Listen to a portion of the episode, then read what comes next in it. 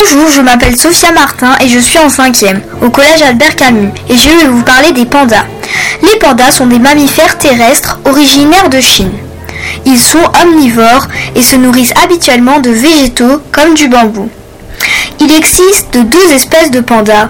Le panda géant, donc c'est-à-dire les noirs et blancs, et le panda roux, les petits. Voilà, je vous retrouve bientôt sur Radioactive, la radio qui explose.